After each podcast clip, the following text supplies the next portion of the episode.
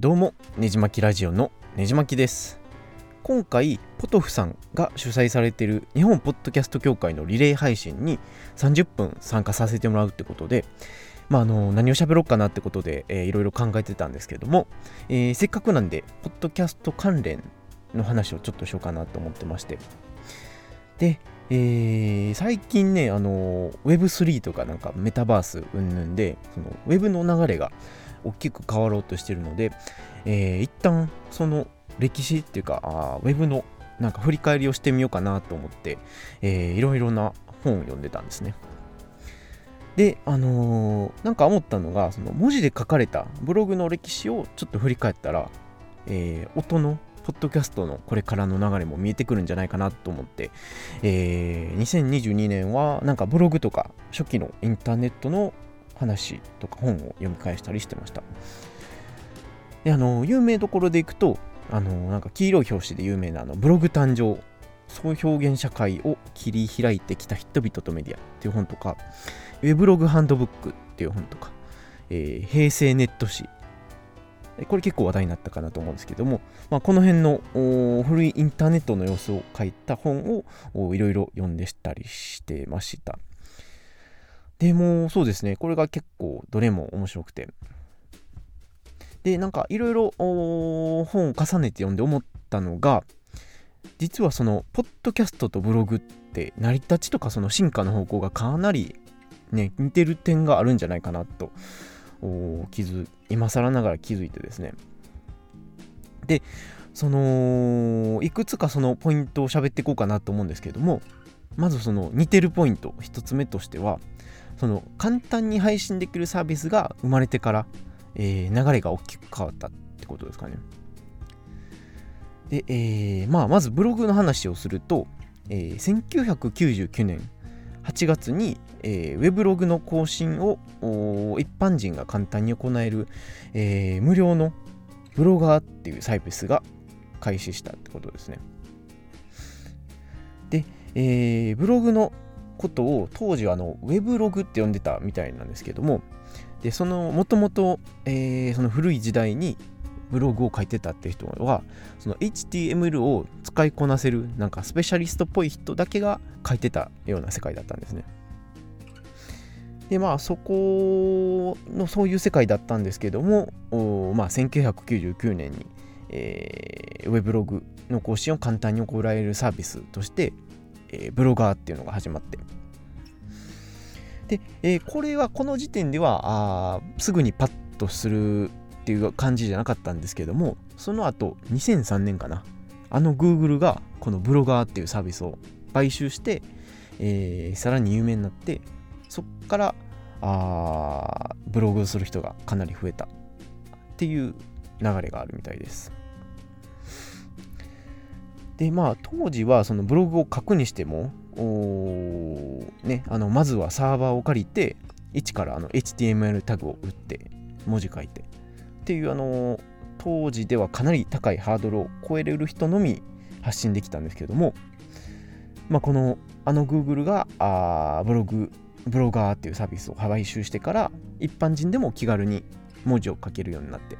えー、そこから爆発的にブログが増えた。っていう流れみたいです。ね、あの今では当たり前にブログの入力画面に文字打って、えー、投稿をしたら、まあ、あの一応は全世界に配信できるはずなんですけどもまあね昔はそんな感じだったみたいです。で、えー、ポッドキャストの場合も昔は基本的にはそのまずサーバーを借りて、えー、マイクを準備して収録して編集してっていうハードルの高さがあって、まあ、よっぽどの音声好き、配信好きじゃないと配信できないようなサービスだったんですけども、あのー、今はそのアンカー、例えばアンカーっていうサービスを使えば、スマホ1本で、えー、録音から収録、あのー、編集までできて、さらにいろんなサービスに一気に配信できるってことで、えー、これでね、すごいブロあのポッドキャストの敷居も下がったのかなっていうところです。で、まあ、日本でも明らかにそうですね、あのこのアンカーが使使われるようになってから本当に一般の人のしゃべりがもっと聞こえるようになったかなっていうイメージを受けていますで僕が読んだあのブログ誕生っていう本にも書かれてたんですけどもその成否を分けたのは結局その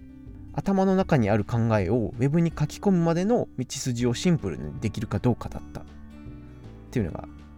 話があってまああの当たり前なんですけども結局のところまあ人があもっと書きたいなとか話したいなとか思うようになるには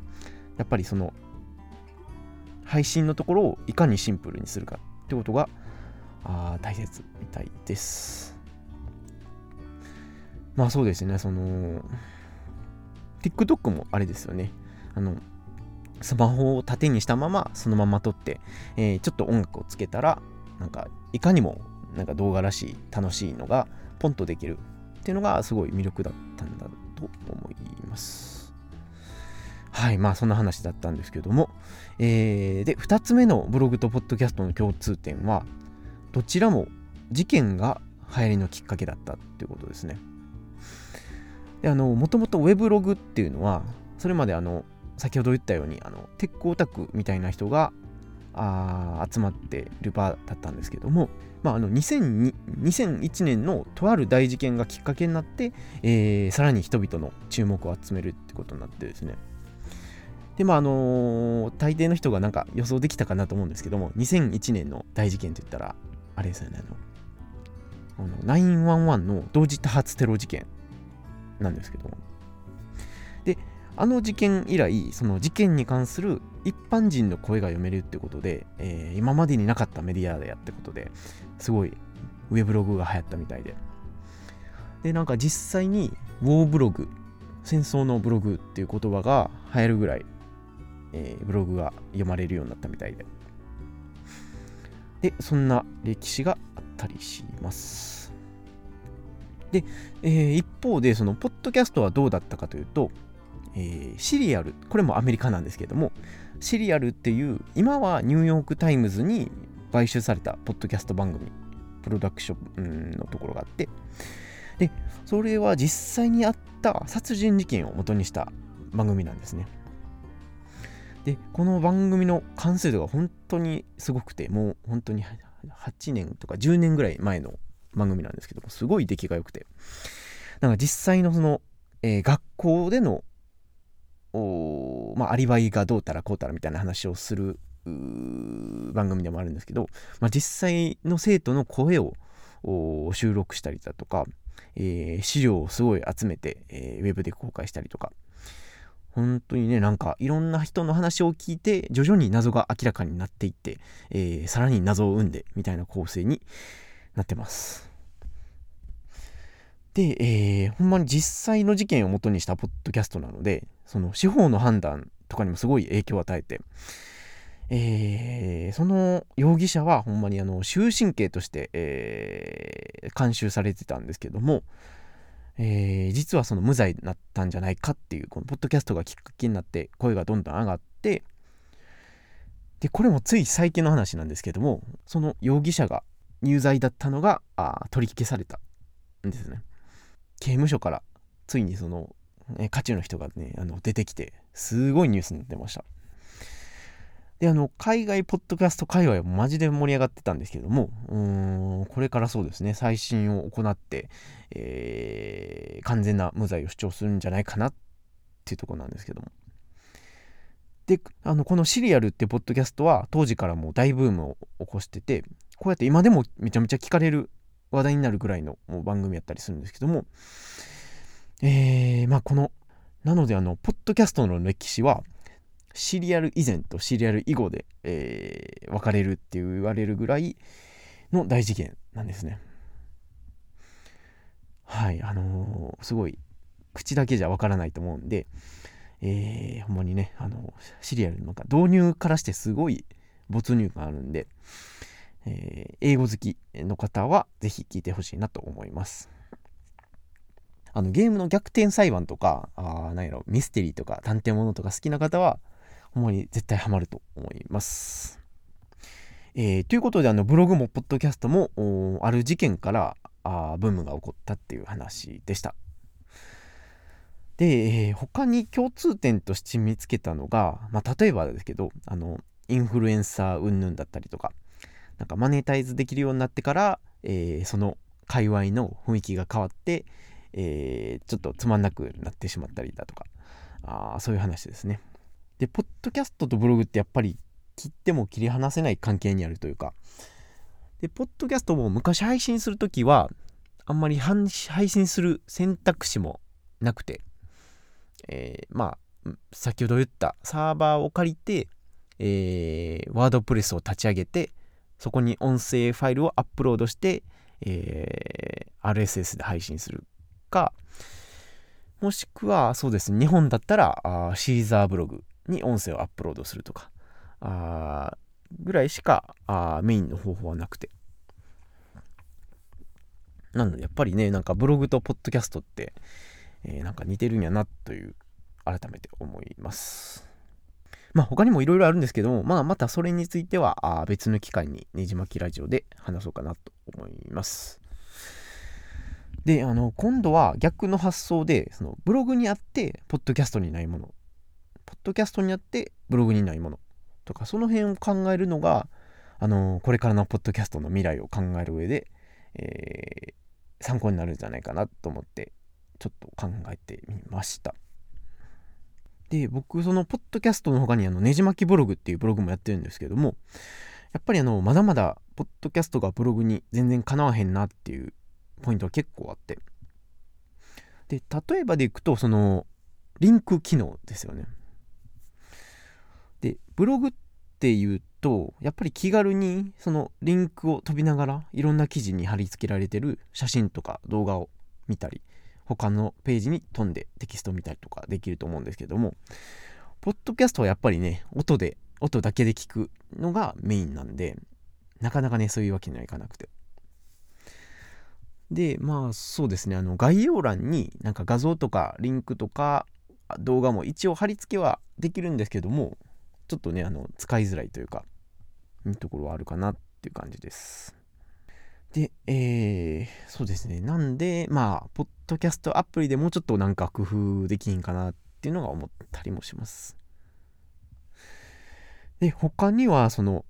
ブログで、えー、ありがちなメンションとかトラックバック機能ですかね。で、ブログサービスとかだと、他のブログのリンクを貼ると、相手側にも自分のブログが言及されましたっていう通知が飛んだりする機能があるんですけども、まあ、ポッドキャストはなかなかそういうことはできないですよね。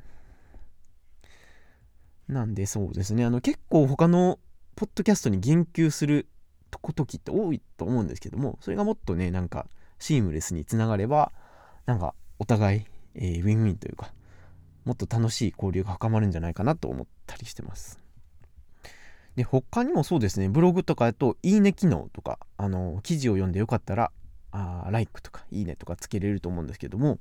ポッドキャストとかだとやっぱり反応がしづらいというか、全体的に、えー、なんかフィードバックが起こりづらいのが、ポッドキャストの弱点かなと思ってます。で、えー、で、例えばそうですね、Spotify とかでもなんかアンケート機能とか、えー、と、キャストボックスとかでもコメント機能があったりはするんですけども、やっぱりもう何十個もあるアプリの一つのうちの機能なので、やっぱり散らばってしまうというか、なかなかね、そこに人が集まらないなっていうのが、あ残念なところで。なんで、その、ポッドキャスト一つの、なんかコメントを投稿できる場所とかあが、まあ、Twitter とかあ Google フォーム以外にできると面白いなっていう感じですかね。で、あとブログをやってて思うのが、あのー、テキストやと気軽にえー、相手先のブログの文章をコピペして、えー、こっからここまで引用ですよってくくって、えー、ペタッと貼り付けられたりするんですけども。でそれに簡単に意見をかけたり反論できたりはするんですけどポッドキャストとなるとなかなかね相手の音声を切り取って、えー、自分の番組に貼り付けてっていうのはすごいできたとしても作業の手間がかかるのでこの辺のねなんか切り抜きとかあ参照引用みたいなのがもっと気軽にできるとすごいなんか意見の言い合いとかあ、ね、賛同とか有益な議論ができるんじゃないかなと思ったりしてます。はい、そんな感じで。で、ポッドキャストのこれからってね、で、まだまだ時間が余ってるので、えー、ポッドキャストのこれからっていうのを、ね、昔ブログで書いた記事があるので、ちょっとそれを見て振り返ろうかなと思うんですけども、2021年の年末ぐらいに、えー、予測した記事があるので、えー、これをちょっと喋ろうかなと思ってまして。で具体的にはあの2022年のポッドキャスト界隈に起こりそうなことを予想してみたっていうブログのタイトルなんですけども、えー、そうですね。10個ぐらい、えー、ちょっとね勝手な個人的な、えー、個人的に勝手に予想してみただけの内容を書いてるんですけども。でも結構ねなんかあの当たってましてで例えばでいくとアーティストが音楽制作の思いや舞台裏を語るのが当たり前になるっていうのですね。最近でも、ビョークがあポッドキャストを配信したりとか、えー、他には、えー、宇多田ヒカルもまあ、ポッドキャストじゃないんですけども、ライナーボイスっていうので、えー、自分の声で、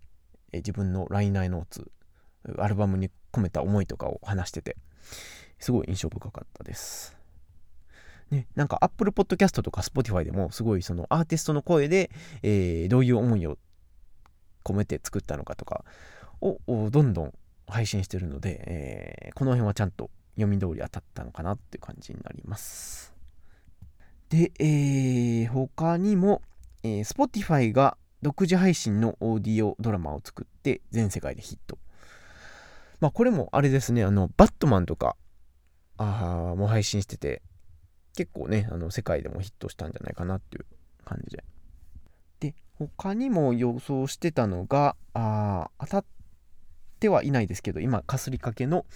えー、オーディオブックで有名作家の新作を配信。で、えー、なんか予想してた通り、2022年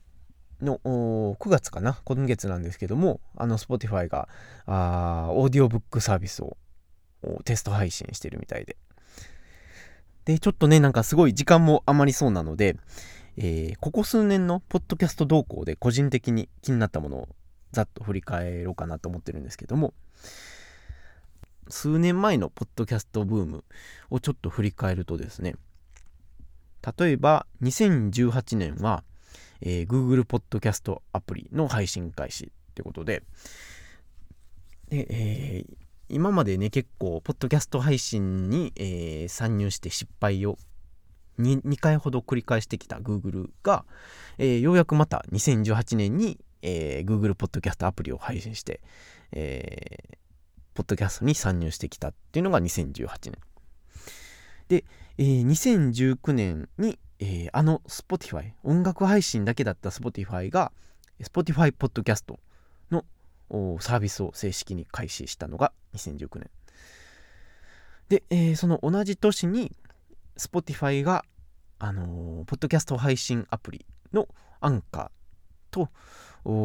有名なポッドキャストスタジオのギムレットを買収したってことで、これがね、えー、すごいそのポッドキャストブームにさらに拍車をかけたあ出来事になります。で、えー、2020年には Spotify がジョー・ローガン・ポッドキャストを100億円で買収したっていう話で。で、まあ、あのー、そうですね、あの、ポッドキャスト業界ならず、ラジオ業界でも最大規模の買収になったってことで、えー、すごい、これも話題になりましたけども、ね、あのー、UFC のコメンテーターだったジョー・ローガンがあやってたポッドキャスト、ジョー・ローガン・エクスペリエンスっていうポッドキャスト番組が、ね、えー、まあすごいまあ、世界中にすごい数のリスナーがいるので、えー、この金額で、えー、買収されたっていう流れになります。まあね、そこまで、で、これ、この出来事から始まったのが、なんやろ、有名人ポッドキャスターの囲い込みですかね。まあ、あの、Apple Podcast も、それぞれ有名人をどんどん囲い込むようになりましたし、で、えー、Spotify も、なんやろ、オバマ大統領とか、あブルース・スプリングスティーンとか、えー、ね、その他も有名人をすごい囲い込んで、えー、独自の番組を配信させるような流れになってきて、こっからもちょっとね、ポッドキャストの流れが大きく変わったかなという感じです。で、2021年は Spotify が Music プラス、Music トークのサービスを始めて、まあえー、一般人でも著作権を違反することなく音楽を流せるようなサービスができてすごい音楽好きにはね、あのー、話題になってました。2021年の後半にはその Apple Podcast が、えー、サブスク対応になって、まあ、あのー、Apple で配信してる人はその有料配信ができるようになったってことですごい話題になってで、まあ、あのー、ポッドキャストにも本格的にね、あのー、アンカーだけじゃなくて、アップルもマネタイズを始めたってことで、えー、すごい、そういう波が来たんですけども。あ、あとは、あれですね、アマゾンが正式にポッドキャストサービスを、開始して、で、まあ、あの、そうですね、アッ Apple Podcast、Google Podcast、Spotify Podcast が出てきた中で、ようやく Amazon も顔を出してきたってことになったんですけども、えー、まあこれはこれでちょっとまた違う狙いがあって、Amazon の場合は多分、あの、オーディブルっていうそのオーディオブックとポッドキャストをくっつけるような形で聞けるんですけども、まあ、あの同じポッドキャストって言えどもやっぱりねあの狙ってる方向は違うんやなっていうところで。えー、その辺が結構見頃、見どころだったりします。で、2022年に何が起こるのかっていうと、まあ、さっき言ったあの Spotify のオーディオブックサービスが開始されるっていうこととか、えー、他にはあ YouTube があポッドキャストサービスを始めるんじゃないかっていうのがあの前から噂されてたんですけどもようやくこれがですね多分2022年後半か2023年の前半あたりに、えー、実現するんじゃないかなっていうところで。で、えー、まあ、ポッドキャストっていうと、まあ、Apple かもしくは Spotify っていうイメージが強いと思うんですけども、まあ、それでもやっぱり YouTube はめちゃめちゃ強くて。で、もし、その、YouTube が、あポッドキャストとして聞けるようになったら、もう、すごいね、業界の地図が変わるというか、まあ、あの今でも YouTube プレミアムで、えー、動画を音声だけで聞けるっていうのはできるんですけども、そうですね、ポッドキャストアプリのようになんか気軽に聞くというよりはちょっとね、動画をちょっと音声に切り替えてみたいな手間がかかったりするので、えー、そうですね、もうちょっと配信する側としても、聞く側としても、動画と、ポッドキャストの垣根をなくすような方向になるんじゃないかなと個人的には思ってます。なのであの今ある YouTube Music のアプリで、えー、もうちょっとポッドキャストが簡単に聞けるようになって、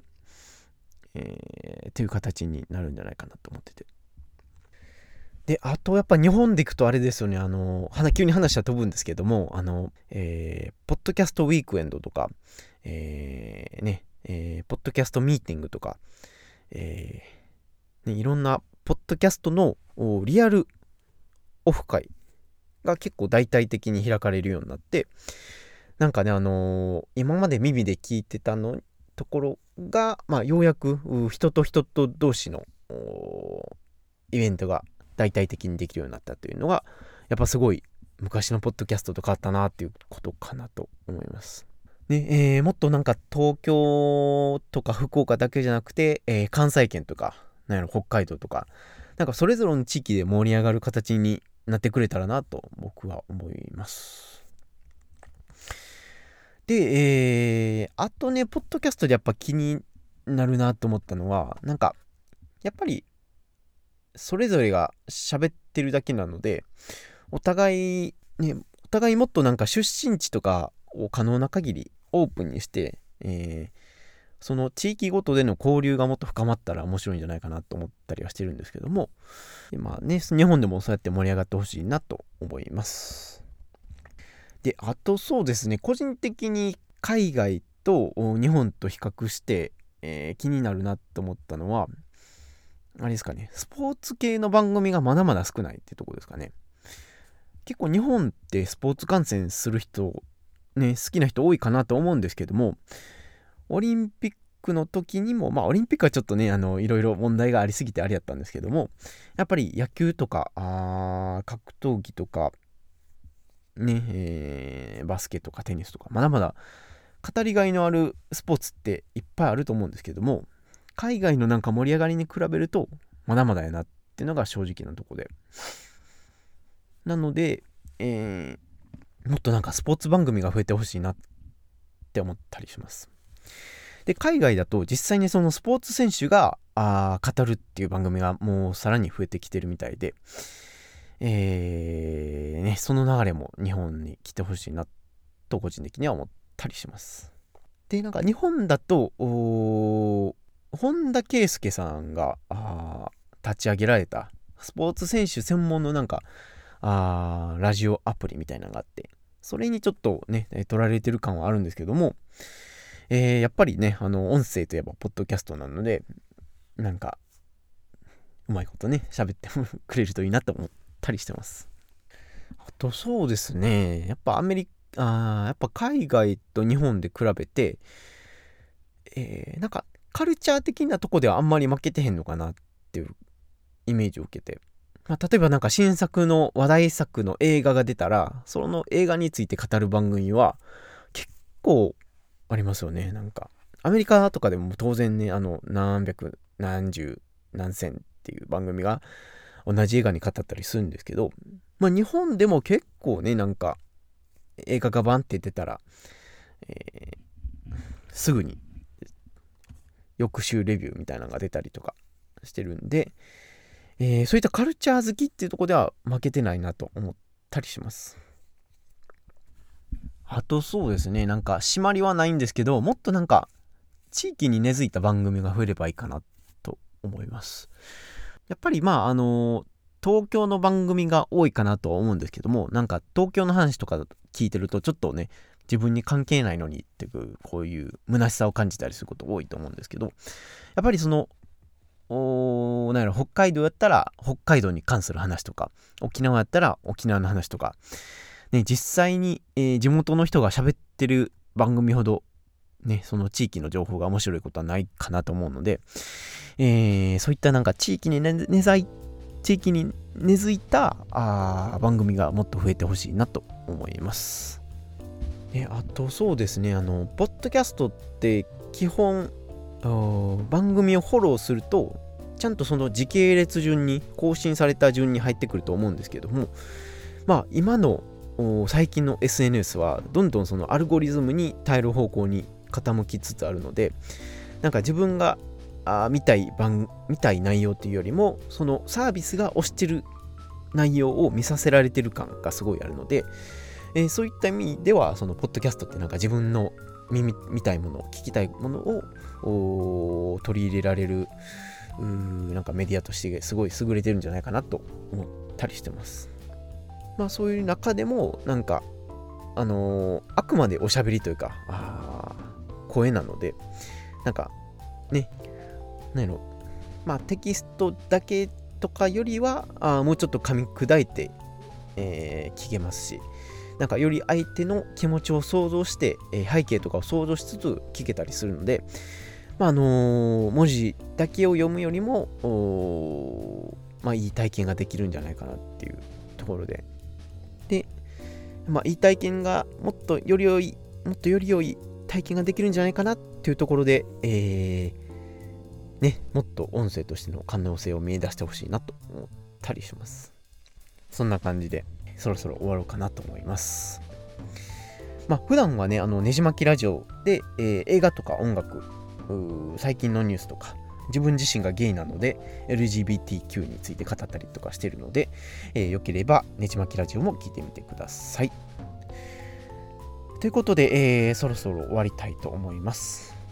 えー、他にもね、このポッドキャストの日、えー、周辺、え以降の2、3日かな、えー、ポッドキャストリレー配信をされてるってことなので、えー、他にもいろいろな番組を聞きつつ、ポッドキャストの世界を広めていただければなと思ってます。じゃあね、あのー、日本ポッドキャスト協会さんとポトフさん、いや、お疲れ様でしたということで、えー、次の人の配信も楽しみにしてください。では、次のエピソードでお会いしましょう。